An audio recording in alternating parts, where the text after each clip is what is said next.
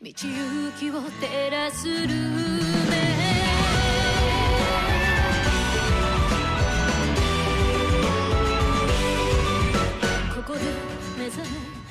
Bem-vindos ao Chá de Trovão, dos episódios 1 ao 3 de Sai Hateno Paladin. Eu sou o Thunder e finalmente um Isekai que soube fazer o Isekai da forma certa. Eu sou o Rafa e apesar do autor se inspirar de Mushoku, esse é o Mushoku que deu certo. Eu sou o Igor e sem ódio por aqui, porque é sai hate no Paladin. Ai, meu Deus. Depois dessa, eu sou o Maurício e só comecem, por favor. Pois é, eu vou, eu vou ficar far away desse comentário. Ah, É um pior que o outro. Puta merda, mano. Eu eu também não poder pra banir os dois, por favor. Depois de você se banir. Mas, cara, como Sai Hateno Paladin é uma obra que eu falei, cara, como que eu tinha saudade de um anime pra fazer isso daí da forma minimamente coerente, correta, é, respeitosa, bem pensada, porque fazer é, a aventura, uma história de aventura, fantasia medieval, Cara, é basicamente você usar a roda pronta, porque a gente já tem aí tantas e tantas obras que referenciam esse mesmo universo, sabe? Um universo aí que a gente pode dizer que de uma forma macro o Tolkien criou. Ah, e como que todo mundo, ou vai, a maioria dos animes de Sekai ou de fantasia, de, de, é, de aventura, tem uma dificuldade imensa de fazer o básico. E Sai no Paladin, ele faz o básico tão bem feito que ele sai aos olhos e você fala, nossa, como é bom isso daqui! E às vezes nem é algo tão inovador, algo tão grandioso, algo tão fora da caixa. Não, é só o básico sendo feito de uma forma tão bem executada que dá gosto de você acompanhar e você fala, olha a quantidade de outras merdas aqui que não conseguiram nem fazer o básico que Sarraté nos mostrou. E, e que bom, cara, que bom que a gente tem uma estrutura onde começa introduzindo o personagem desde quando ele é uma criancinha e ele vai aprendendo sobre esse mundo, ele vai entendendo sobre a sua lore, ele vai entendendo sobre as suas regras e tudo aqui ele respeita de fato a construção de mundo, as regras que eles são estabelecidas, aos âmbitos de personagem. Ah, você tem tudo aqui muito bem construído nos três primeiros episódios e até uma ideia, uma noção de construir tudo isso de uma forma muito benéfica e positiva para principalmente esse começo. Você tem três personagens que são os, os undeads, né? Os, os mortos-vivos. Você tem o protagonista, que eu vou até pegar o nome dele aqui que eu não lembro de cabeça. Ah, meu Deus, alguém lembra o nome do protagonista? William? Will? É William? Isso? Will, é. Will. Mary, Mary Blood William. É, o, o Will. É, o- vamos chamar de Will que é mais fácil. E você tem esse começo justamente pra falar deles. Você quer saber quem eles são, o que, que aconteceu de uma forma externa a esse mundo, onde os impactos que são importantes eles são contados, estruturados de uma forma que você sente pela vivência do personagem. Muita coisa do world building impacta de fato na- no aprendizado de- do Will, do, da forma como essas regras de regras ditas e não ditas e elas flutuam nesse espaço dele e como a, a sensação de tempo ela é passada da forma correta. Eu adorei esses três primeiros episódios porque eles souberam construir tudo com calma, tudo com noção de espaço e noção de regras estabelecidas pra não fazer isso daqui se quebrar e de repente toma um poder fodão na tua mão e vai pro mundo fazer cagada e ser o fodão que vai comer um monte de wife. É, começar que aqui a gente já não tem aqueles clichês de 99% dos Isekais, do sistema de RPG ter alguma coisa a ver com programação e ele hackeia, ele comba habilidades, ele já nasce lá com habilidade de não sei o que, e ele é fodão e não sei o que. E como o Thunder falou, ele vai mostrando aos pouquinhos, apesar de ser três episódios dele de, de criancinha até final da adolescência, né, até os 16 anos, ele sabe mostrar, cadenciar isso, ao mesmo tempo que ele mostra que é uma pessoa forte, ele não fica jogando na sua cara de nossa, ele morreu no outro mundo e agora nesse outro mundo ele vai viver os sonhos molhados dele. Então agora ele tem uma vida fácil, regada de waifus e tudo mais que ele quiser. Não, isso, obrigado, já começamos bem. e, e outra coisa interessante de citar, já que vocês falaram que ele é um fã de Mushoku, Fiquei feliz que se ele é um fã de Mushoku, provavelmente algumas falas no começo dele ele deu uma alfinetada no, no autor de Mushoku. Fico feliz. É, falam isso, mas a coisa que eu mais peguei pra, fa pra fazer em de comparação foi a questão da expositividade de Paladin. Porque ela é muito melhor cadenciada e apresentada de forma correta. Porque não é só o, por exemplo, que foi o começo de- do anime de Mushoku, que é o personagem pega e fala tudo o que ele vivenciou e a gente não vê nada disso. No máximo vê uma interação dele com o livro ou, ou tentando fazer uma magia ali, mas a gente não vê essas interações com esse mundo. A gente só vê um, um grande monólogo por 10, 15 minutos. Aqui, tudo que está sendo ensinado para o Will, com- seja com Gus, com- em relação à geografia, o- os elementos locais, ou com a Mary e o, a questão dos deuses, tudo a gente está vivenciando junto. Então ele, a cena que ele passa e ele começa a ter um, um- uma aula bruta, né, de como funciona é, história deste mundo. E aí tem uma coisa um pouquinho mais prática, que é ver as estátuas dos deuses, é, provavelmente os, os deuses da ordem, não saberia dizer, mas são os deuses é, que normalmente são escolhidos por pelos seres humanos. E a Mary dá, dá um, alguma, alguns complementos a mais do que ele já aprendeu. Isso é muito mais agregativo, isso é muito mais interessante e mantém é, uma crescente de aprendizado. Porque a gente começa numa grande lenda e vai pegando cada um desses pontos e você vê esses pontos sendo aplicados até nesse mesmo nesse próprio lugar que não tem absolutamente nada, como foi a questão do pão. Então ele é muito é, mais didático para ensinar sobre esse mundo. E que bom, porque como o próprio autor de Serratano Paladin adora fazer propaganda no Twitter, ele é, faz, fez a obra dele como uma carta a quem é fã de RPG. E ele pega muito desse elemento de vamos partir do pressuposto do que é este mundo, quais são os deuses, quais são algumas das regras que você precisa aprender para pelo menos vivenciar esse momento. E tudo é decorrido com calma, e isso é, é muito bem-vindo esse tipo de série. Porque apesar da gente falar, ah, é a série pronta, é, esse tipo de anime, Sekai, ele é muito. Isso tecnicamente já é difícil de fazer, porque você criar o seu próprio mundo de fantasia, mesmo baseado em um RPG ou em algum alguma mundo que você conhece, tipo um Senhor, dos, um Senhor dos Anéis da Vida, é muito difícil porque você tem que respeitar uma penca de regra. Uma coisa básica que muito Isekai não faz. E Saratena Paladin faz justamente esse básico, de ser didático, de fazer sentido, de não se quebrar na linha seguinte, ou até na mesma linha, dependendo do Isekai. Isso já é ótimo. Não se quebrar na terceira linha, né? Isso aí, eu, eu não- eu já fiz a minha alfinetada em Mushoku, que foi um pouco mais didática. Você que quis fazer esse, essa construção. É, você fez no subtexto. Mas Sim. ele gosta de, de exposição. Exatamente. Ele gosta de, ele gosta de saúde, ele gosta de exposição. Mas é. Vou até pegar esse ponto que o Rafa comentou com relação ao autor no Twitter, porque eu gosto de separar a obra do autor. E eu vi que muita gente ficou, ficou muito feliz com a forma como ele respondia. Inclusive, na, no texto que eu fiz do Twitter, a ideia, não, a ideia minha não era marcar ele, mas me fizeram o favor de marcar ele.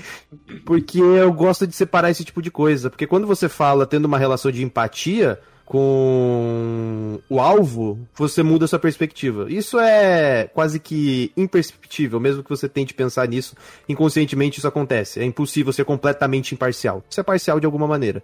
Então, tipo, dentro desse ponto, eu gosto de separar isso porque, querendo ou não, ele meio que segmenta um pouco da perspectiva da crítica e essa não é a ideia. Porque eu critico a obra, não a pessoa. Eu gosto de fazer esse tipo de diferença. Inclusive, da mesma maneira o autor de Mushoku. Por mais difícil que isso seja. Mas é. Pegando o ponto, pegando justamente esse pressuposto, é, eu gosto de fazer comparações com o Mushoku, por quê? Porque, querendo ou não, você gostando ou não, tem ideias, premissas de como se desenvolveu uma história que o autor de Sayate no Paladin ele conseguiu entender muito melhor do que o autor de Mushoku. Mesmo o Mushoku sendo precursor dessas ideias. E eu vejo isso de maneira muito positiva, porque quando a gente olha para, principalmente da indústria dos isekais que a gente tem, é, pega-se a ideia de um anime base, como por exemplo Sword Art Online, pega essa ideia, traz a ideia, refaz a ideia da mesma maneira, e dentro do contexto que refaz da mesma maneira, fica pior, porque não era pra ser daquela forma. A gente viu uma porrada de cópia edição que tem esse problema. Sarrata no Paladin, ele pega muitos dos elementos da estrutura narrativa de Mushoku, principalmente do primeiro episódio, porque dali pra frente é complicado, mas principalmente da estrutura do primeiro episódio, ele pega e literalmente copia, cola, só que quando ele faz isso, ele, é, ele, lê aquela, ele lê aquela perspectiva, aquela ideia da melhor maneira possível, então ele consegue tirar o melhor daquilo. Como, por exemplo, primeira coisa, uso do Eti, que teve no episódio 3, mas é a, a, a, proposta da obra não é fazer aquilo, a, o mindset do personagem não é aquele, então esse é o tipo de recurso que a gente não vai trazer primeiro plano. Isso dá uma baita de uma diferença quando você olha para o Mushoku. Segundo ponto, questão de segmentar level design. O Mushoku, quando ele segmenta level design, fala, o protagonista é foda. Ah, ele consegue ler tudo. Aqui não, aqui ele fala, ó, oh, o protagonista, ele tem um, um, nível de conhecimento maior, porque ele literalmente reencarnou numa criança, então você tem esse, esse gap, por assim dizer, de mais de facilidade de aprendizado, e as pessoas em volta dele são as melhores em, no, em determinados aspectos específicos. Então ele está estudando magia com um dos melhores, ele está estudando, ele está aprendendo sobre batalhas com um dos melhores, e ele está aprendendo a viver a vida com relação a como fazer colheita, sobre questão de como se portar, própria ideia de, de como amadurecer, como lidar socialmente com a Mary. Então, tipo, cada personagem eles são os melhores dentro desse sentido. Então faz sentido que, dentro do level design dele, quando eu falo level design, eu não falo só questão de poder, eu falo de amadurecimento do personagem. Porque o quanto que ele amadureceu por conta da Mary é assim um negócio assombroso. E como ela agrega nesse personagem, agrega muito mais que os outros dois, que são mais poder de batalha. Então eu coloco esse level design também como desenvolvimento e com construção de personagem. Então aqui faz sentido que ele seja mais maduro, aqui faz sentido que ele saiba usar magia. Aqui faz sentido que ele saiba lutar, porque quem estava em volta dele construiu e, pro, e possibilitou ele que, que, ele se desenvolvesse dessa forma. Diferente de Mushoku, que simplesmente ele é fodão e porque sim. Outro elemento. A ideia de world building ele ser uma criança. Mushoku destrói isso porque ele quer fazer Eti com primeira pessoa. Aqui ele pega, pô, essa ideia de Mushoku é boa. O que eu vou fazer? Eu vou pegar essa ideia, tirar essa perspectiva do Eti que não tem nada a ver e vou estabelecer o world building em cima disso. E eu vou construir esse processo de desenvolvimento de personagem que vai contar mais sobre os personagens que estão em volta do que necessariamente sobre o protagonista. Ou seja, é uma ideia que ele tirou de Mushoku, mas que ele conseguiu utilizar isso de maneira muito melhor e dar muito mais valor dentro da narrativa do que o próprio próprio Mushoku fazia. E é outra ideia que saiu de lá. Outro elemento que saiu de lá, a conexão do, do protagonista com a vida passada. Mushoku traz isso por meio de um trauma. Aqui, ele não vê o trauma como algo tão absurdo assim. Então, o que ele faz? Ele fala, pô, ele teve um, uma situação lá, eu vou trazer isso de maneira que agregue a ele com relação aos processos para que ele tenha mais valor para as pessoas que estão em volta, mesmo não sendo humanos. E isso é muito importante, porque na vida passada ele passou sozinho, agora ele veio para uma outra vida, mas só que tem a questão do impacto de, pô, eu tô sendo rodeado por mortos-vivos. Então ele justifica que o personagem não tem problema com isso, porque na vida passada ele não tinha ninguém. Então ele utiliza isso de maneira para fortalecer a conexão e fortalecer a ideia de que, pô, independente de quem for, eu vou dar valor, porque essas pessoas me dão valor. Ou seja, eles justificam a questão do roteiro, segmento passado do personagem e constrói um processo futuro, por assim dizer, de por que, que ele age daquela maneira. Pô, é tanta coisa que ele tira de Mushoku, mas é tanta coisa que ele faz melhor e agrega ao texto com relação a isso, que eu acho fantástico. Quem dera Mushoku se utilizasse dessa perspectiva, ele poderia ser uma obra muito melhor. Mas a forma como ele utiliza isso para enviesar o Eti faz com que essas ideias, essas premissas de estrutura da narrativa, que são boas, vão pra casa do cacete. Porque ele fala, pô, o trauma é legal. Aí você vai lá no storyboard, pô, olha a montagem de cena, olha como ele tem medo de sair, olha como o Rudius tem medo de sair, olha como ele tem medo de, de conversar com as pessoas. Transição de cena tá andando a cavalo com a waifu, tá, foi isso o trauma embora. Então aqui ele traz essa, a premissa da narrativa e fala, pô, ele tem problemas, eu estou justificando, estou desenvolvendo e eu estou dando o contexto necessário para isso ser verossímil. E é o mais importante de tudo no questão de Sekai. Construir contraste e verossemelhança em um mundo de, distinto. Então esses tipos de aspectos eu vejo de maneira fantástica de Paladin da maneira como como ele, como ele constrói em primeiro plano. É, obrigado, Igor, por mostrar expositivamente quais os aspectos Mushoku, é, é, Paladin pegou de Mushoku, porque Mushoku enviesa tanto para esse negócio pelo tesão, pelo, pela cabeça de baixo do autor, que se você não tivesse falado de forma expositiva agora, eu não conseguiria fazer todas essas relações. Porque numa obra, literalmente, tudo volta pro tesão que o autor tem dos sonhos molhados dele, e aqui desenviesa para outras coisas. Você até falou do trauma do Rudeus, é aquela coisa, o trauma lá serve basicamente para você sentir pena e justificar, entre aspas, as babaquices do protagonista. Aqui, pelo menos, a gente tá É, vamos dizer assim, o trauma está em segundo plano, existe, ele pauta algumas coisas do protagonista, mas pelo menos não está servindo pra gente passar pano pro incorrigível. Obrigado pelo diálogo expositivo.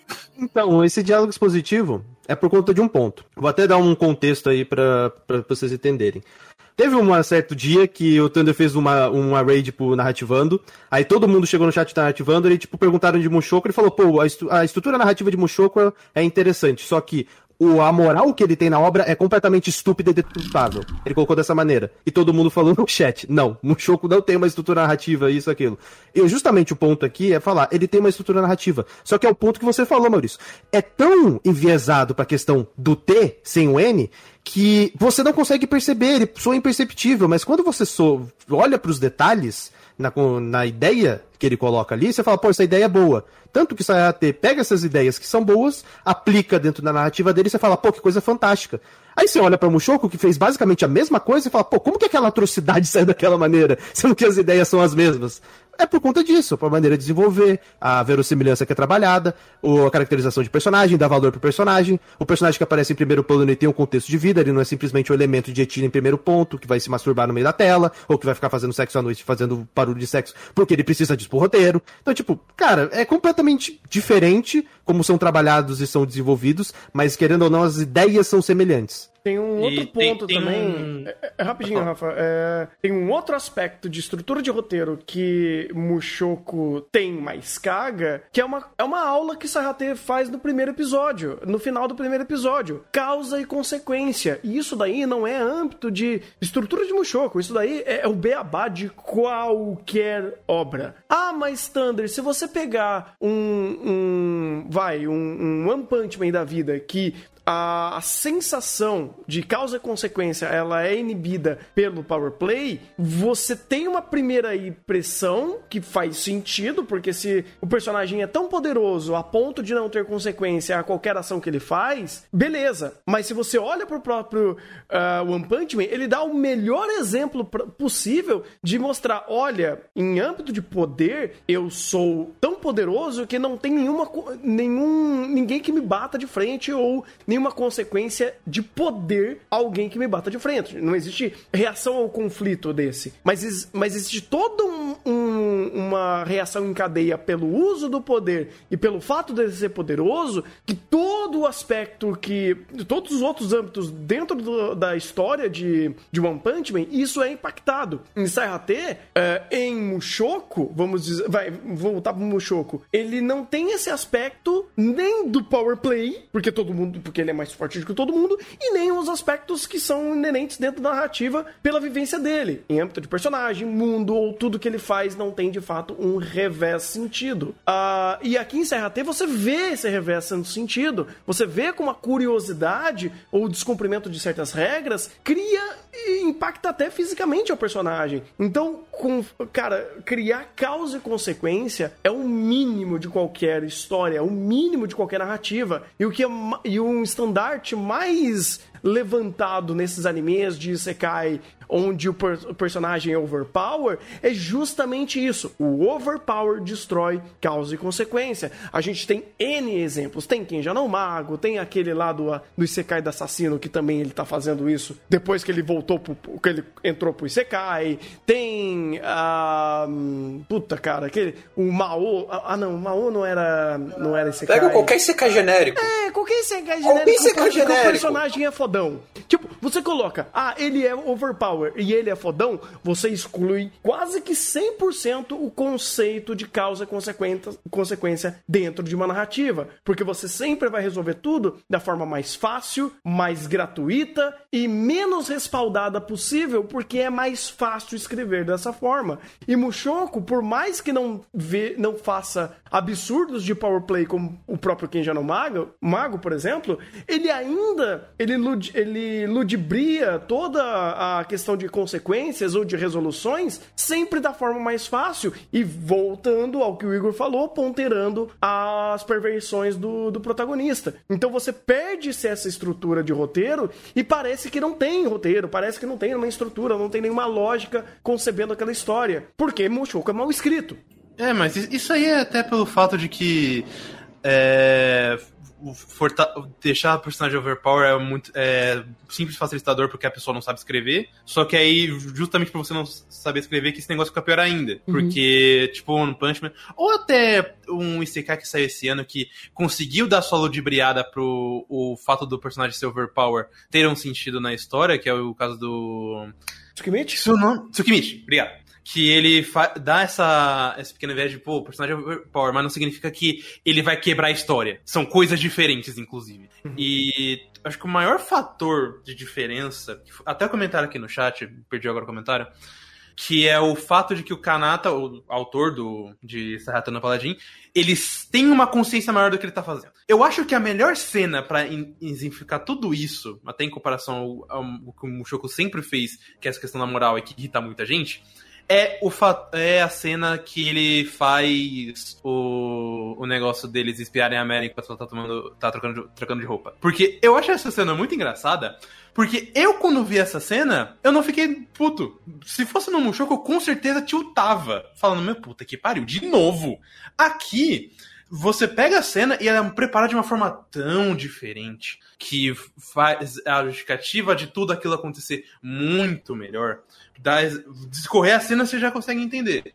O personagem tá bêbado, ele é adolescente e ele já tá começando a entrar nesses. nesses é, o- nessa na puberdade. Então o corpo dele já reage de forma diferente na presença feminina. Ele já está bêbado, então o, o lado adulto dele, que veio desse cara, não tem consciência desse ponto, não tá tendo completa consciência da situação. O, então o corpo dele só vai reagir. O, o, Blood leva ele, eles veem a, a Mary tocando de, a- tocando, trocando de roupa, perdão, e aí ele desmaia. Ao desmaiar, ele tem uma coisa que é. Não, é relativamente comum em, em moleque que tá aprendendo e ainda não descobriu exatamente como funciona a punheta, que é poluição. E ele simplesmente faz aquilo enquanto dorme. Eu olhei aquilo e falei, cara, isso é besta, isso não exatamente agrega na sua história, mas isso é montado de uma forma que faz sentido. E que não necessariamente tá quebrando ou ofendendo ninguém, porque a forma como ele tá segmentando isso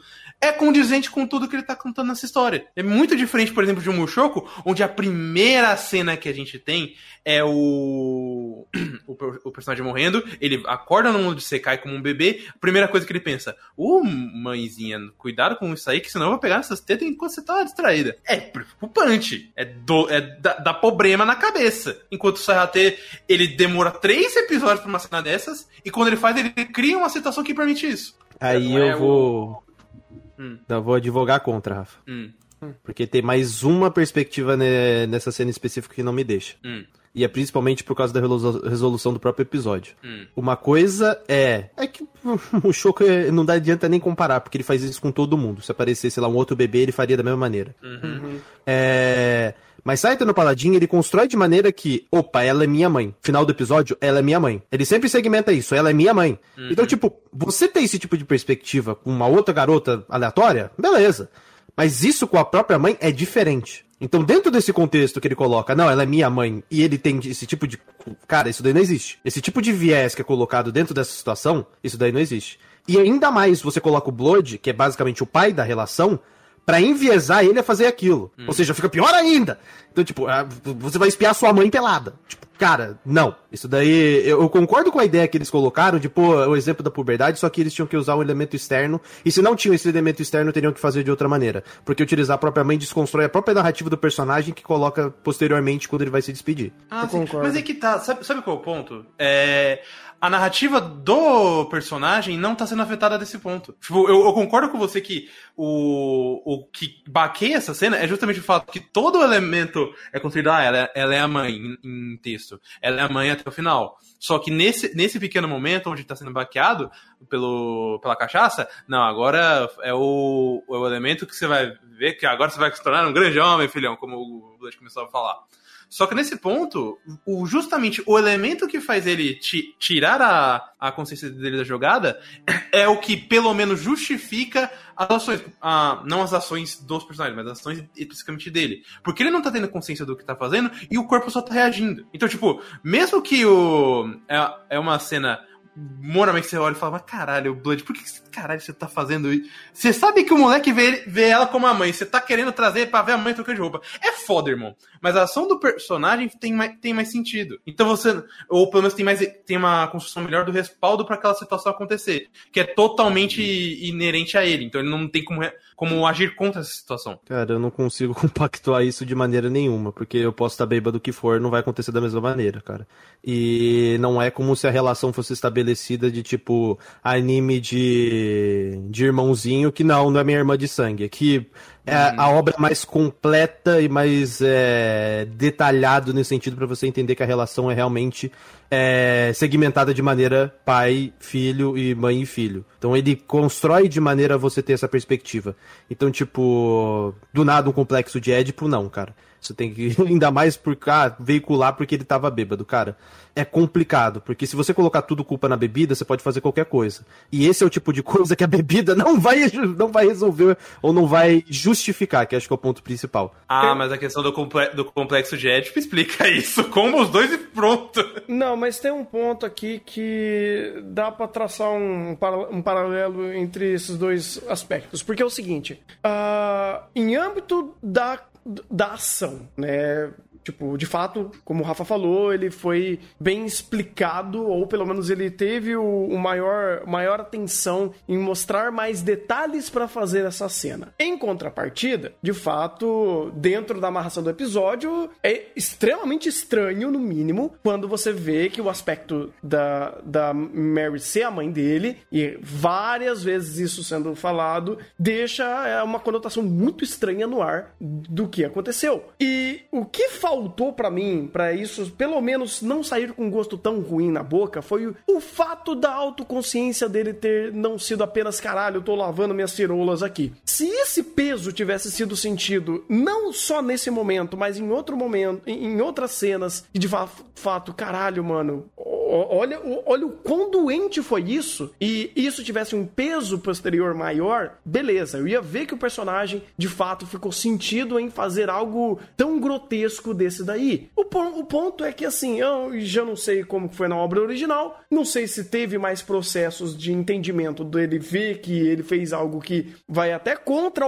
a própria visão dele, porque ele vê ela como uma mãe, né? Então não faz o menor sentido, e ele mesmo ficou mal por conta disso. E se essa, esse remorso foi sentido por mais tempo. Aqui, eu vejo que, beleza, a composição de série queria colocar essa cena, mas não soube fechar muito bem de uma forma mais redonda, porque a temática ou o que estava sendo trabalhado é meio deturpado, sabe? É meio difícil. E ainda mais vindo de, da mídia anime, a gente tem históricos bem ruins quando esse tipo de cena acontece. Então eu ainda não fico 100% tranquilo com essa execução dessa cena, porque ah, pra fazer isso, você precisa cobrar de uma outra forma pra mostrar eh, que é um âmbito moral um pouco mais pesado para o Will ter tido essa situação. Porque, Só ah, não é só a bebida, ah, tá tudo bem, a bebida causou tudo isso. Não, é só então, não é só a bebida. bebida. É. Tem outro ponto, que é. Até o Love falou dele, que é uma coisa. É a coisa mais óbvia, na verdade, do que antes da bebida. É a única referência feminina que ele tem. E é literalmente a única, porque mesmo na, me- na memória dele, ele não tem memórias é, mais. Mais frescas de, de relação com, com alguma, alguma per- personagem feminina coisa do tipo. E uma questão de poluição é algo completamente involuntário, não é algo que você simplesmente controla. Sim. Simplesmente sai. Não, de Então, fato. tipo, isso daí, Então, tipo, a, a reação dele, a reação dele ter, é até por isso que eu até aceito mais do que isso, porque eu- ele, mesmo não querendo, por toda a questão do, do corpo dele e da reação dele que ele tem de simplesmente capotar, ah, foi isso que aconteceu, eu- ele se vergonha pra cacete em relação a isso, mas beleza. O, isso ainda não muda o fato, por exemplo, de uma coisa que eu falei de- do. Perdão. Uma coisa que eu falei no início. Que é, querendo ou não, essa cena não tem por que tá aqui. Porque essa cena, querendo ou não, ela traz um. Não é nem trazer um outro viés de que ah, ela é mãe, mas ela também é figura feminina. Não, ela só tá trazendo o viés da. Do, do elemento sexual. E, tipo, esse, esse é um elemento que é muito mais trazido em virtude ao, ao próprio I, a, e a função do que o corpo dele tá tendo atualmente com a puberdade, do que de fato o, o elemento de atração. Então não tá fazendo diferença nenhuma. É uma cena que você podia ela não tá prejudicando nada, mas você podia cortar ela tranquilamente do episódio. Aí eu vou. Aí vai ser meio louco, porque eu vou discordar do Rafa concordando. Eu vou discordar duas vezes do Rafa. Maravilhoso. Porque é, eu discordo de você que essa cena não deveria estar aqui, ou não, não tem tanto valor, porque é justamente a ideia de que, opa, você vai deixar de ser adolescente e se tornar um adulto. Dentro desse processo, a puberdade, dentro do processo da puberdade, você tem um descobrimento sexual. Então eu entendo o contexto dessa cena, e eu acho que ela tem valia, porque a ideia de que, pô, você vai se tornar um adulto. Qual que é o primeiro ponto do adulto?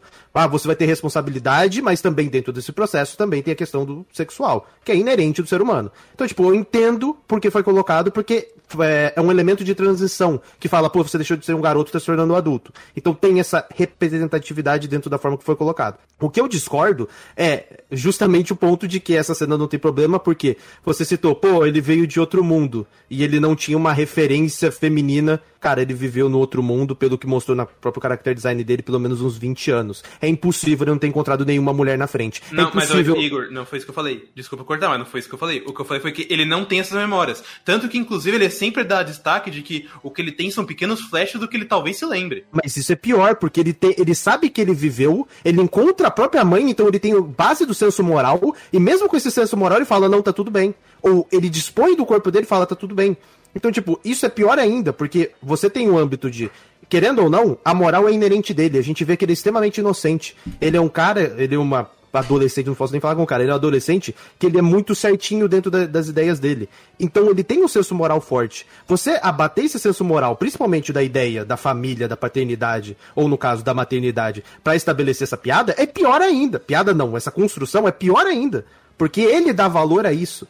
E eu acho até importante porque o próprio roteiro responde isso falando, pô, ele ficou completamente envergonhado. Obrigado, é o mínimo. Pelo que aconteceu, é o mínimo. Mas Sim, é. é- mas querer esse é seguir ela como referência feminina, cara, pra mim não dá. Mas, mas esse é o ponto, Igor. Tipo, o, a partir do momento que ele não tem consciência do que, do que tá acontecendo, é só o corpo reagindo, ou, ou ele mamado reagindo ao que o Blood tá querendo fazer, é, não dá pra querer, tipo, tentar cobrar algum, um, elemento moral inerente em cima da, da própria obra, porque ele tá querendo fazer um monte de coisa distinta. E aí, quando ele, ele vai pro momento onde ele tá consciente e ele aplica essa situação, ele imediatamente traz o elemento da vergonha. Ele não pensa, pô, mas a- foi uma visão diferente. Não, não. Ele imediatamente. Que seria, por exemplo, o que o Mushoku faria. Ele imediatamente vai pro elemento da, da vergonha e da. Caralho, mano. Tanta coisa pra fazer. Tinha que ser justo com ela. Foi foda, irmão. Então, tipo, ele já tá. Traz, é, ele já pega esse viés que já foi trazido, que poderia ser distorcido,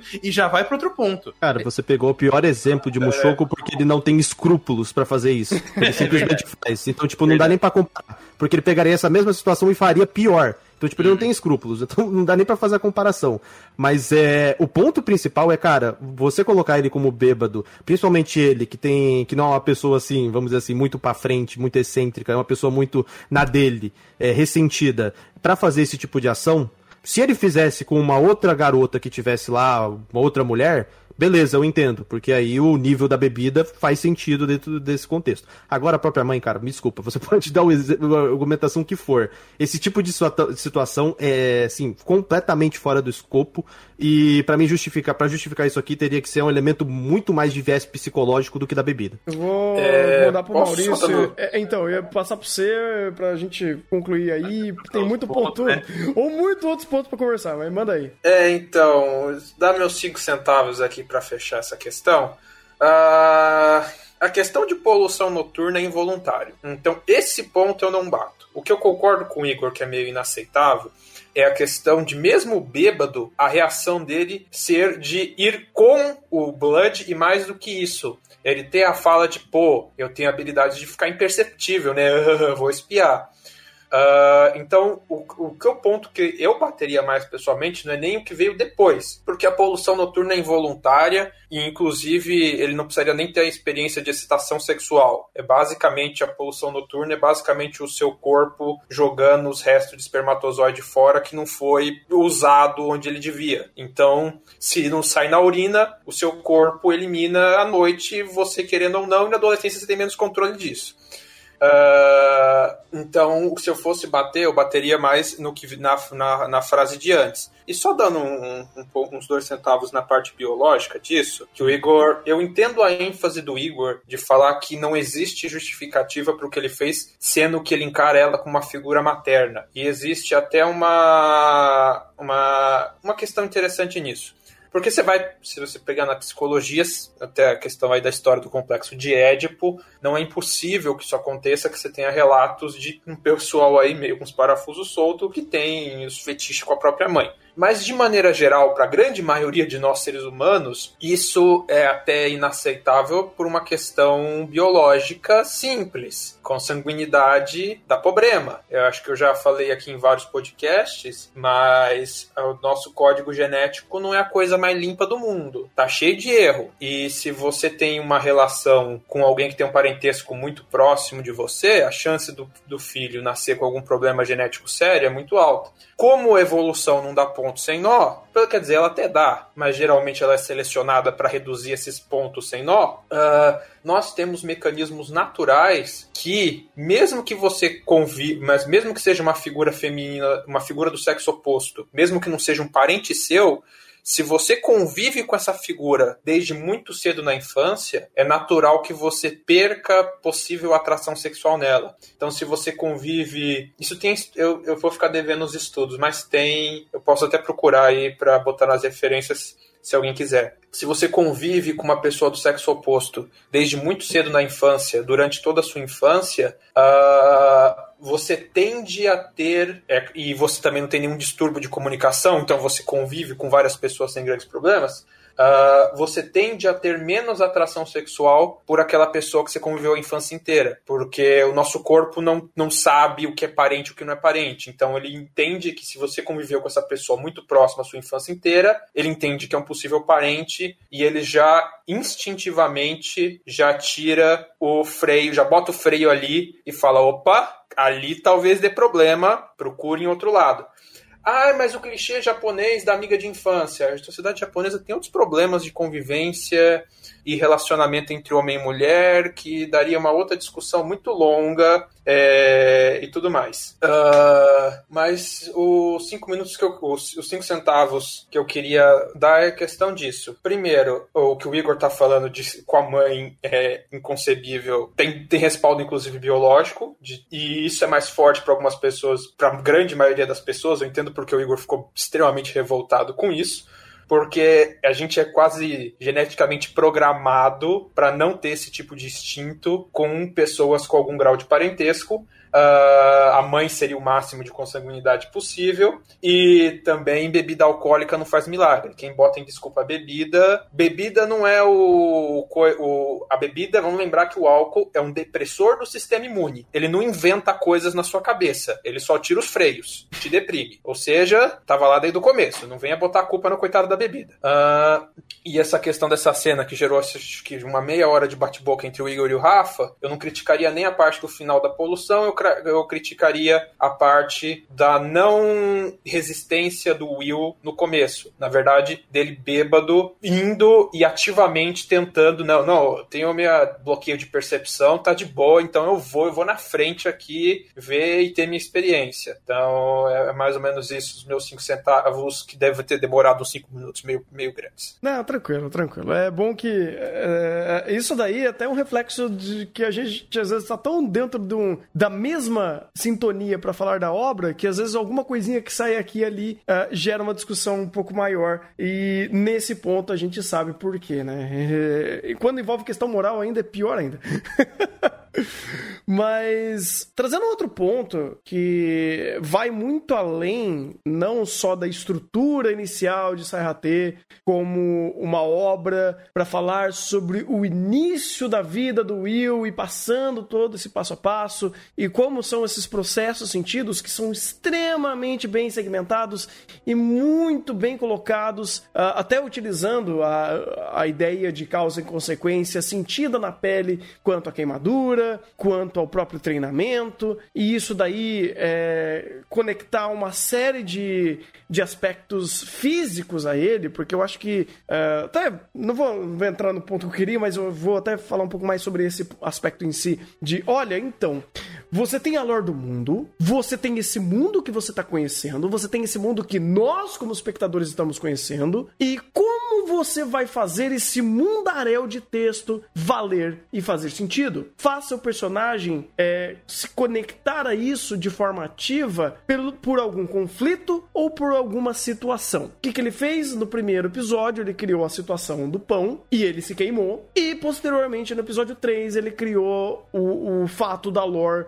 do daquela entidade que transformou todo mundo em undead e criou aquele conflito né, que termina no, no final do episódio 3. Então você tem ah, o mundo sendo impactado di- diretamente ao personagem é, quase que imediatamente ela- depois que aquela informação foi passada. Então vamos dizer assim que aquele dado, né, aquele, aquele word building, ele se transforma em informação a partir daquele momento que as, aquelas informações importam pelo que está decorrendo em primeiro plano ou decorrendo em, em- em conflito ativo de personagem. E isso é muito bom para Saihate, isso é muito bom para histórias em geral, em geral, principalmente histórias de aventura, de guerras, histórias, sei lá, lembrando até de Ar, é, como é Ars, Arslan Senki fazia isso, fazia isso não muito bem, que quando você dava uma lore do mundo, aquela informação não tinha um real valor para aquele momento apresentado. Era meio que te, olha, toma esse, esse mundaréu de texto e você guarda. Uma hora a gente vai usar isso. Não, aqui não, ele tá sempre aplicando isso daí e é muito bom para didática, porque quando ele fala alguma coisa, logo em seguida isso é testado. Tanto que eh, até em questão de power play, eu fiquei um pouquinho assim, em dúvida como isso é aplicado, porque vem do outro ponto que eu ia comentar, mas se alguém quiser comentar em cima disso, a gente comenta, que é o fato da primeira dungeon dele, do primeiro momento de luta dele, onde ele as- aplicou o conceito das palavras, da, da, da forma de conjuração de magia, e depois ele começa a cancelar um monte de magia do Gus. Eu falei, peraí, isso eu sei que você explicou, mas eu não sei exatamente se eu entendi qual é o funcionamento desse ah, spell break que você foi é, apresentando pra gente, de você conseguir é, desconjurar magias que estavam sendo conjuradas. Isso daí eu até não entendi muito bem como ele, como ele criou. Mas o fato de estruturar o world building pra fazer impacto em primeiro plano em algum, ah, em algum acontecimento, isso eu achei do caralho e acertou muito bem em fazer todos os momentos que ele fez. É, esse elemento da dungeon. Antes, eu queria, antes de falar até desse elemento do Spell Break, eu queria comentar do, justamente de como ele foi introduzindo, que foi bem o que eu falei no início, que ele é muito bem didático em falar do, do mundo dele. Porque ele, ele entra na, na caverna e já começa a apresentar algumas coisas, e aí o Blood já começa a, ter, a dar uns ensinamentos legais sobre, ah, isso aqui era uma caverna dos anões, tinha o é, tinha uma certa guarda aqui, então você já espera, ah, vão, vai ter inimigos, eles provavelmente vão ter armas. Ironicamente, todo esqueleto. Aí você já começa com um elemento mais é, diferente, que é, ah, é um esqueleto, isso não é de humano, isso parece ser de um demônio, de um monstro, alguma coisa do tipo. E aí ele começa a aplicar, ah, tem essa arma, que essa arma serve pra tal coisa. Então ele vai realmente casando e dando o, o elemento que eu falo que é o elemento prático, né, como você falou. Já que a gente, ele está aprendendo nesse mundo, que a gente aprenda junto com ele, e isso ele consegue fazer muito bem. Esse negócio do Spell Break, eu achei...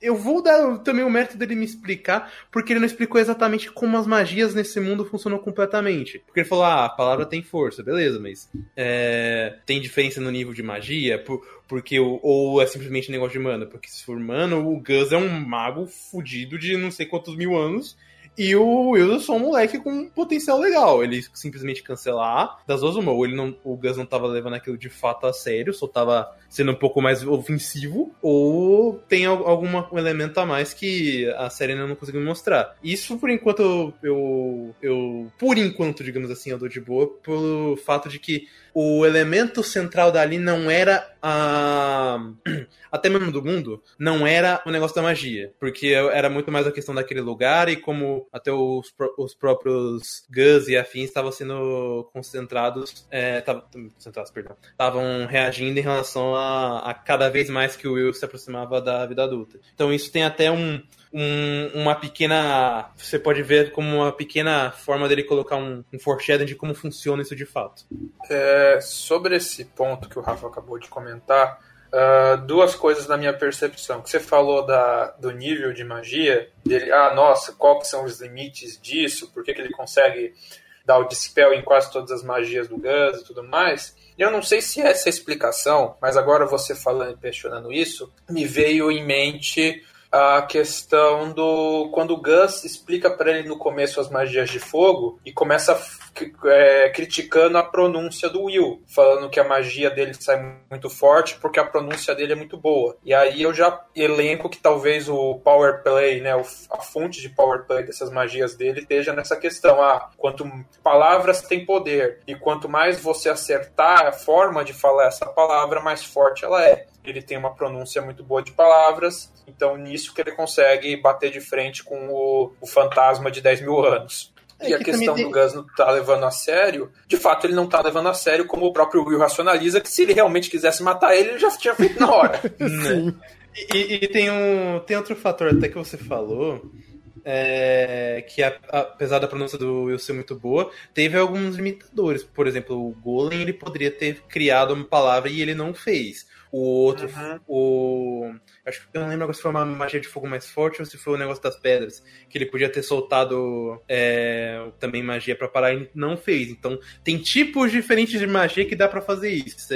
E é interessante para Paladin, se ele quiser trabalhar melhor isso, mostrar elas como um exemplo futuramente de, ó, você não pode fazer isso com esse tipo porque elas são de uma outra classe. Ou depende de como você é, especifica a questão da, do Spellbreak. Seria interessante isso. Meio é. que ele já mostrou isso quando no fogo a magia para parar, para desfazer dispel de fogo é apagar, e aí era, não lembro agora qual é, mas era outra palavra. Meio que, tipo, já dava para teorizar algo nesse sentido. É... Então, nesse ponto, eu quero elogiar e criticar ao mesmo tempo o storyboard, que foi o Ichizo Kobayashi. Porque, cara, esse storyboard tem momentos que eu gosto muito, tem momentos que eu não gosto. Por exemplo, a gente tem um problema de continuidade quando o Will vai, é atacado, aí ele escorrega no chão, aí cai a lança dele do lado, aí o Gus vai lá e ataca ele, Aí você vê num quadro o barulho da lança caindo do chão, você vê a lança do lado dele, ele sai correndo, em nenhum momento ele ergue a mão pro lado para pegar a lança e ele vai e sai correndo. Transição de cena, transição de cena, transição de cena, depois eu vejo ele tá com a lança na mão. Pô, por favor, me mostra que ele pegou a lança, porque a lança caiu no chão, tava uma distância dele, a forma como ele correu e a forma que a lança tá do lado não bate. Então, um, ali um probleminha de continuidade. Mas ao mesmo tempo eu gosto do storyboard, por quê? Porque ele também altera o ponto de vista pro Gus. Porque o ponto que vocês comentaram com relação às magias, ele querendo ou não sustenta isso pela construção de cena quando ele coloca, ó, as palavras têm poder. Só que você tem duas mãos e você tem uma boca, ou seja, você pode usar três magias ao mesmo tempo. Então tá literalmente o Gus usando, desenhando duas palavras, aí uma com uma mão, outra com outra mão e a boca e usando a boca também falando, ou seja, você tem três magias ao mesmo tempo. Aí o que o, o Will fala, pô, ele, ele, ele solta muitas magias ao mesmo tempo. E é justamente esse o ponto que é até colocado nos episódios anteriores, que o Gus coloca, Cara, não importa a força da magia, da magia. O que importa é a, a, efetividade e a rapidez que você coloca. Então o que o Gus faz? Ele utiliza muitas magias ao mesmo tempo e faz com que o Will não consiga negar todas. Porque, por exemplo, vamos supor que o Gus use uma magia super poderosa, ele vai lá usa a magia de negar. Aí você tem um, um nível de escalonamento para ver se ele consegue negar, um, negar magia a magia. Mas dentro da situação que a própria tática do Gus que ele tinha colocado antes, de que a quantidade de magia, não a qualidade de magia, porque você pode até se prejudicar nesse sentido, faz sentido na montagem de cena que ele consiga utilizar várias magias ao mesmo tempo para fazer com que o Will não consiga se defender. Porque senão ele usa magia, ele nega magia, usa magia, nega magia. Porque a palavra tem poder. Então eu gosto dessa perspectiva, porque ele respeita a ideia do personagem, porque o Gus já tinha falado isso antes, então ele tá com a mesma perspectiva. Respeita a limitação do Will, que ele não consegue fazer tanto quanto o Gus faz, com as mãos e com a boca, porque ele precisa fugir fugir. E você ainda respeita, ou com relação ao próprio personagem que tá ali em primeiro plano, a ideia de que, pô, ele me ensinou, então eu entendi que ele faz dessa maneira. Então, pô, é algo que, quando você junta os pontos e ju- junta com as explicações anteriores, principalmente do Gus, faz sentido que seja montado dessa forma, e eu dou o meu ponto positivo pro storyboard porque ele conseguiu denotar isso, coisa que ele não conseguiu com a lança.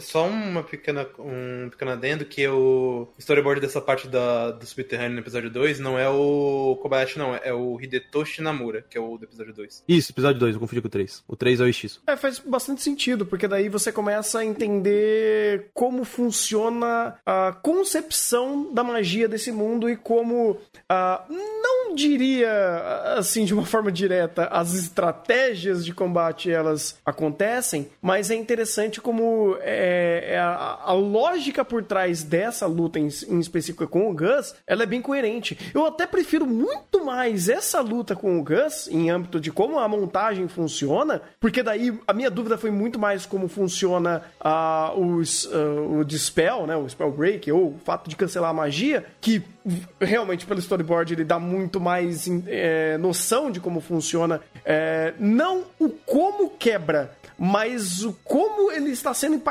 no, no âmbito de muita magia sendo lançada em, em cima dele e ele não sabe lidar com excesso, com essa carga de informações, vamos dizer assim. Já na- no episódio 3, a luta ela é um pouco mais ah, simples, vamos dizer assim, pela forma de como a, a coreografia é feita, que é meio que uma chuva de lâmina em cima dele. Ele tenta uma. Ele pensa, porra, preciso contra-atacar. Se eu ficar aqui só defendendo, o meu equipamento vai virar pó. Aí ele vai lá, meio que usa o escudo pra fazer uma alavanca, pular em cima da espada e, e dar uma estocada. É, um, é uma luta mais simplificada, vamos dizer assim. Ela é menos heróica, menos battlechonística. Mas a forma que ela flui ali também vem pelo um pouco da própria eh, limitação eh, gráfica de Sayhata no Paladin, da animação, que não é um dos maiores pontas de lança da temporada em âmbito de produção eh, efetivamente. Mas ainda assim, essa simplicidade ela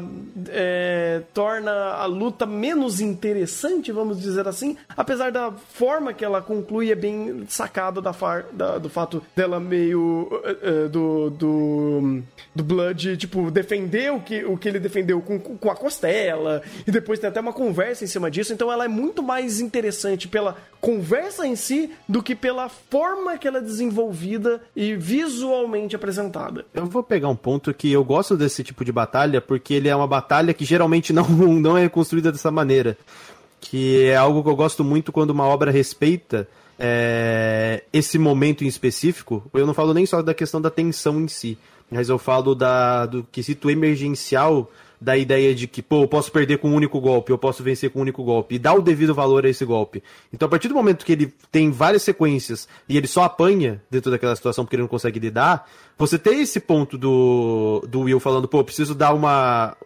Ter um golpe pra resolver essa situação, porque se continuar dessa maneira a longo prazo eu vou perder, porque literalmente o cara é um morto-vivo ele não vai cansar. Eu tenho barra de estamina, ele não tem. Então ele vê essa situação e fala, pô, preciso resolver diretamente. Então ele dá esse senso de, pô, isso aqui vai ser o meu ataque, porque se eu não fizer agora eu vou perder. Então eu entendo que ele pense dessa maneira e eu acho legal que pense dessa maneira, porque muitas vezes a gente vê porradaria em anime, a gente não tem esse eh, senso de urgência, porque é aquela coisa. Duas espadas se batendo com coreografia legal, fica a luta por 10 minutos, aí depois os dois personagens cansam, acabou o episódio, vamos pro próximo pra esperar mais porradaria. Aqui não, aqui ele, ele trata de maneira, vamos dizer assim, mais séria a batalha pra fazer com que essa batalha tenha um peso maior. E eu falo não peso de contexto, mas eu falo do peso de tipo, pô, vou, posso tomar um golpe que vai cortar no meio. Ah, pode me curar, mas vai doer do mesmo jeito.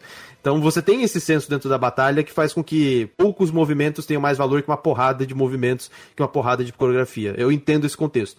É, eu só acho que aí é um aspecto que poderia ser colocado, principalmente para a questão de direção, mas aí tem aquela coisa de limitação, mas é, eu acho que poderia ser trabalhado melhor a atenção. A gente vê isso muitas, muitos animes que têm esse estilo de estrutura, não só animes, mangás também. Vagabond vai dar aula de fazer isso, de construir tensão para resolver num golpe. Eu só acho que faltou tensão nesse sentido. Ah, mas eles não queriam se matar. Beleza, mas a tensão é intrínseca desse momento. Você tem a porra um bicho gigante, um morto-vivo gigante vai lutando contra você. Então a tensão é meio que inerente. Eu só Tanto que sinto. eu só- teve, né? Isso, eu só me senti órfão dessa tensão nesse momento. Principalmente pela dificuldade por ele estar encurralado. Mas tirando isso, eu gostei muito da perspectiva que adotaram para essa cena. Ah, isso eu concordo. Isso eu concordo ple- plenamente. Porque, cara, é muito legal como ela é até é, cronológica. Você tem a conversa. so- tipo, você tem ah, o entendimento da batalha. Isso daí eu, eu, eu acho fantástico. Como a batalha tem um propósito, como ela é entendida. Você tem uma, uma conversa pós-batalha do porquê que ela, a batalha se decorreu dessa forma. Ou que por que, que o Will ganhou. Ou, no caso, por que, que é, é, o Blood meio que falou: Ó, eu meio que roubei. E em cima disso dá até uma lore sobre a própria técnica de enfiar a espada na, no, no, no- Na costela. na costela. E como a conversa tem uma, um, um segmento até chegar na espada demoníaca, falar sobre a espada. É muito legal como existe uma cronologia da conversa. É- Ela começa num teste que explica sobre a lógica da batalha, que explica sobre o porquê que aquela batalha foi daquela forma, porquê que aquele ferimento deu a vitória, vamos dizer assim, pro Will, e porquê que ele ganha aquela espada, o que aquela espada faz, e depois já engancha na lore do mundo. Cara, é um, é um senso de cronologia, vamos dizer assim, de montagem das, dos temas que você vai acompanhando e é tudo muito interessante. Ah, Meio que ele não deixa a peteca cair na temática que ele tá falando, dos, dos aspectos que ele tá trazendo de, de construção de mundo e, a- e as explicações que ele tá dando que impacta tanto a âmbito de personagem quanto de mundo pra você entender o que é esse macro, o que é esse micro e como as coisas vão se conciliando. Eu achei do caralho essa linha narrativa do episódio 3. E aí, ele, ele se aproveita muito bem disso, né? Porque, é, como você falou, ele começa falando de personagem, de, em relação a como eu evoluiu e como ele soube usar es- essas táticas. Aí ele puxa para um elemento de mu- mundo, ao mesmo tempo que de moralidade, porque ele começa a falar da espada e do, de como ela, como ela funciona e como isso para um guerreiro, é, na, na verdade, é ruim, porque é, você começa a depender muito dela e só virar uma, uma máquina de matar carnificina. E aí você aproveita, aproveita desse gancho pra já falar. Então a progressão da conversa é muito boa. E aí, no- novamente, ele não é apenas didático, ele é muito consciente em, em criar esses contextos no momento certo e dar essa grande aula sem ele se atropelar. Isso acaba funcionando perfeitamente, porque aí, é apesar de ser uma grande gama de informação que você recebe, ela não é confusa ou, ou acaba se atrapalhando por, pelo excesso ou pela. Ou pela ou pela ou pela didática confusa da série. Ela, na verdade, é, é bem line- linear nesse sentido, que a, é, começa com, com o elemento de luta, que vai engancha pra espada, que da espada engancha pra moralidade de guerreiro, moralidade de guerreiro engancha pra, pra, pro Lorde Demônio, que era um, um guerreiro muito louco, mal- maligno, que usava espada. Então você já tem até um callback da própria cena pra você não se perder no, no que tudo isso significa. É verdade, né? Porque daí até pro. Até quando vai falar sobre a entidade do demônio lá, ele também meio que usa esse senso moral pra explicar que o fizeram daquela outra forma e como ah, meio que a ideia de, olha, você tem um life steal aqui na espada, é, pode gerar uma. Era, era utilizado desta outra forma para o, o aquele demônio começar a se dividir, fazer exércitos e, e como a, a coisa, a conversa vai escalonando junto com uma linha que você vai entendendo o que ele quer dizer. É, é bom, inclusive, que ele não se perca na linha do diálogo, porque é muita informação, querendo ou não. São muitos aspectos ali que você vai absorvendo e volta naquele negócio que eu falei antes. Como esse world building, ele é feito, tem muito texto, mas ele impacta diretamente no que está sendo apresentado em primeiro plano, ao que os personagens estão fazendo, ao que eles estão conversando e a importância daquela informação. Isso é muito bom, cara. É uma forma de você amarrar muito texto que funciona. E bem, alguém tem mais algum outro ponto que quer falar desses três primeiros episódios? Eu queria falar um pouquinho do Blood porque eu gosto muito da forma como ele tava tirando o negócio do. do de va- vamos, vamos espiar a, sua- a, a sua pseudo-mãe no trono de roupa. Eu gosto muito, principalmente na forma como ele trabalhou a dinâmica de, de tutor barra pai do, com o Will no primeiro episódio. Porque a forma como ele começou criando essa introdução, e ainda mais pra uma, um moleque muito pequeno, tendo que, querendo ou não ter que se virar, ele ensinou de uma forma bem gradual para ele e, e, e receptiva para quem também tá assistindo. Principalmente numa cena onde ele tá ensinando o Will a caçar, que o Will fala, porra, não queria matar. Ele fala, eu também não gosto. Eu posso ser um guerreiro muito louco que adora meter porrada, mas eu também não gosto de matar. Mas querendo ou não, tanto numa caça pra sobrevivência, quanto pro numa luta mais violenta, alguém vai ter que morrer. E querendo ou não, você tem que saber dividir para matar para sobreviver e, e não ser. Aí ele faz até a junção do episódio 3, que é matar que nem um maníaco, um maníaco carnificina. Isso eu achei muito interessante, porque uma, ele também é muito é, respeitoso até em cima do, das dinâmicas com o Will, do, principalmente pra, pelos ensinamentos para a vida dele como um guerreiro. Dá um, uma agulha moral também, né, pra, tudo isso. Porque, querendo ou não, uh, é um garoto. Ele tá aprendendo, ele tá vivenciando algo que, mesmo que ele seja de outro mundo, ainda assim importa. Porque, cara, eles têm três figuras completamente diferentes dele, que é um humano. E quanto mais você vai conhecendo, inclusive, desses personagens, mais esse, essa lacuna entre undead e humano é criada. Tanto que quando chega no episódio 3 e meio que a conclusão para um guerreiro como o Blood é, pois é, né? Eu fui limitado à minha evolução. É um peso gigantesco para o que ele uhum. virou, para importan para até o, o, a glória de um guerreiro que ele tanto tem, quanto ele se glorifica, como ele se coloca, o fato dele não poder evoluir como um guerreiro para ele é um mártir e de fato é. E tem outro detalhe também que o querendo ou não o, o Gus não é apenas o estereótipo do cara fortão. Ele até tem muito mais participação na construção moral do, do Will do que, ele, do que ele até precisaria.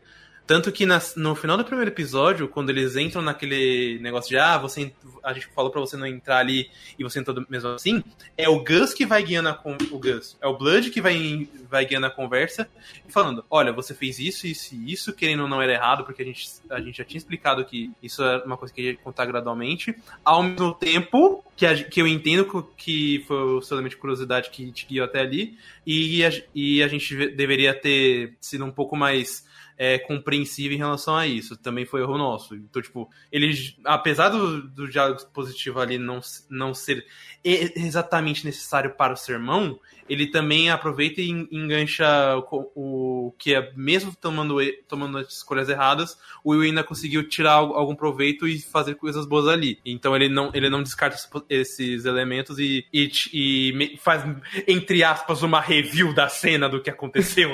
no âmbito do, para a evolução do Will como pessoa, e ele e é ele que vai é, tirando, ó, esse ponto aqui foi bom, esse ponto aqui foi ruim, você pode melhorar nisso, a gente pode melhorar nisso, porque querendo ou não, a gente tá te cuidando de paraquedas, mas a gente tem muito carinho por você, então a gente quer fazer o melhor.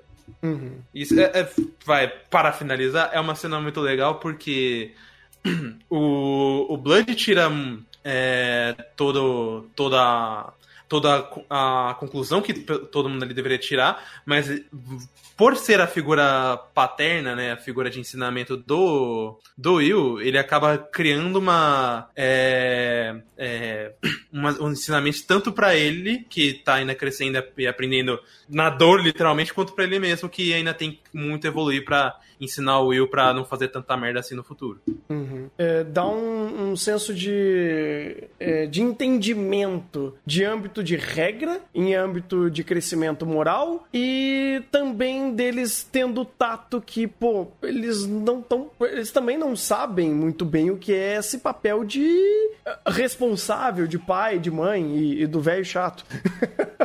é, é, é muito legal como isso daí é sentido por um revés, por uma consequência de uma ação imprudente, porque, como ele falou, é natural você ter dúvida, é, é, é você precisa entender que existem certas coisas que a gente não pode contar, tem certas coisas que não vai fazer sentido a gente contar, e a gente vai meio que levando é, essa, esses mistérios ocultos que perso um personagem sabe, o outro não pode saber, e existe um porquê isso acontecer. Tanto que o episódio 3, por exemplo, quando começa a escalonar, o fato do Will não saber muita coisa é, é muito é, é muito coerente. Ele, tipo, ele não, não teria como saber tudo isso e não existe é, muita, muita abertura para ele saber determinadas in- informações antes. Então essa. Não era nem bom ele saber É, que ele ia era nem- ser um sacrifício. Exato, exato. Então, tipo, é aquele negócio. Olha, depois eu te conto. Você vai contar? Vou. E você vai, você vai ter um bom motivo pra eu estar esperando? Vou. Isso é ótimo, cara, porque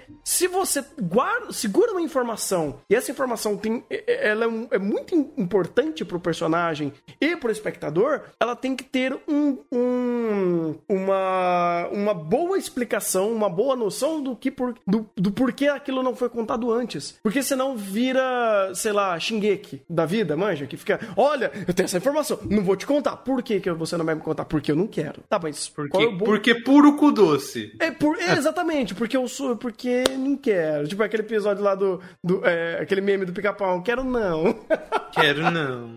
Ah, não, aí- o final de Shingeki, inclusive, é um grande quero não, né? É, é, é, enfim, calma que essa pica tá chegando. Então, quando o Saihate fa- sabe fazer isso, de olha, essa informação é importante, essa, essa é uma informação vital, e ela só vai poder ser contada por em determinado momento, porque isso é vital pra narrativa, você entende. E o episódio 3 é justamente isso. Você fala, ah, agora eu entendi, porque essas informações não eram ditas antes. É, só comentar desse finalzinho do episódio 3 aí, da, da- conclusão aí, de repente apareceu o corpo de Deus, o corpo do Deus do mal ali pra bater em todo mundo. Ah, eu achei interessante que vocês questionaram que, tipo, ao mesmo tempo que ele dava indícios de que tinha um porquê dele não estar contando as histórias, tipo, ah, a gente tá escondendo a informação. Tem um porquê? O roteiro tava dizendo que sim, e no final, o contexto e a cena ali meio que falaram, né, a gente tinha um porquê tá contando, precisando contar isso agora. Ao mesmo tempo, eu achei legal como isso criou, pelo menos pra mim, uma expectativa no final de que ia dar muito ruim.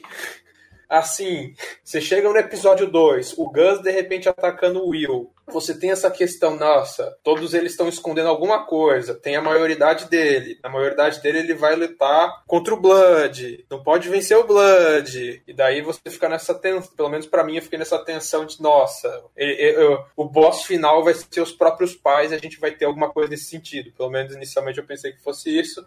No final foi outra coisa, e eu gostei que ser outra coisa. Por mais que tenha escalonado muito, o deus do- das trevas apareceu ali pra cobrar, cobrar a dívida. ah, eu gostei que fez sentido com o que foi falado, e tipo, é. Eles, eles descumpriram duas vezes o acordo que eles tinham feito com um deus. Primeiro, quando eles viraram mortos-vivos, e agora que eles descobriram com o deus das trevas, o deus dos- da estagnação. E uma hora eles tinham que pagar o preço. Agora vai ser. Agora eles vão ter que pagar, a gente vai ver no episódio 4, provavelmente uma tentativa em vão do Will tentar salvar a família dele. Pois é, cara. E que começo, que bons três primeiros episódios. Tô muito feliz com o que Saihate no Paladin tá sendo. E, cara, continue seguindo em frente. Porque, acima de tudo, o que eu gostei demais aqui, é, principalmente em âmbito de adaptação, é que a Steph parece que entendeu o que é a obra. Porque tá tudo muito bem amarradinho, é, tá tudo casando muito uma coisa na outra. E isso é raridade, inclusive. Então, obrigado pelo, pela Steph, obrigado pra todo mundo que tá fazendo Saihate no Paladin. Tá sendo uma obra muito boa e que venham mais episódios. Tô ansioso. É, e detalhe, o diretor Yu Nobuta trabalhou no Masterpiece com uma, com uma, com uma beer, né? Então já era mais do que esperado.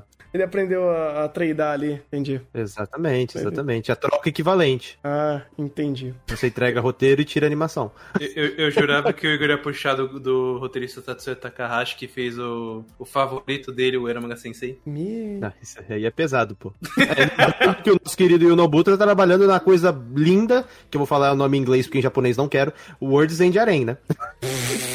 Então, é aquela coisa, a troca equivalente. Você entrega com uma Kuma Beer e recebe Words End Arena. Entendi, Acontece. entendi. Aqui eles mostram que ele, de fato eles têm profissionalismo, eles estão fazendo essas outras obras só pra pagar boleto, certo? É, Pois é. obra, nem boleto tá pagando, né? É, aí é foda.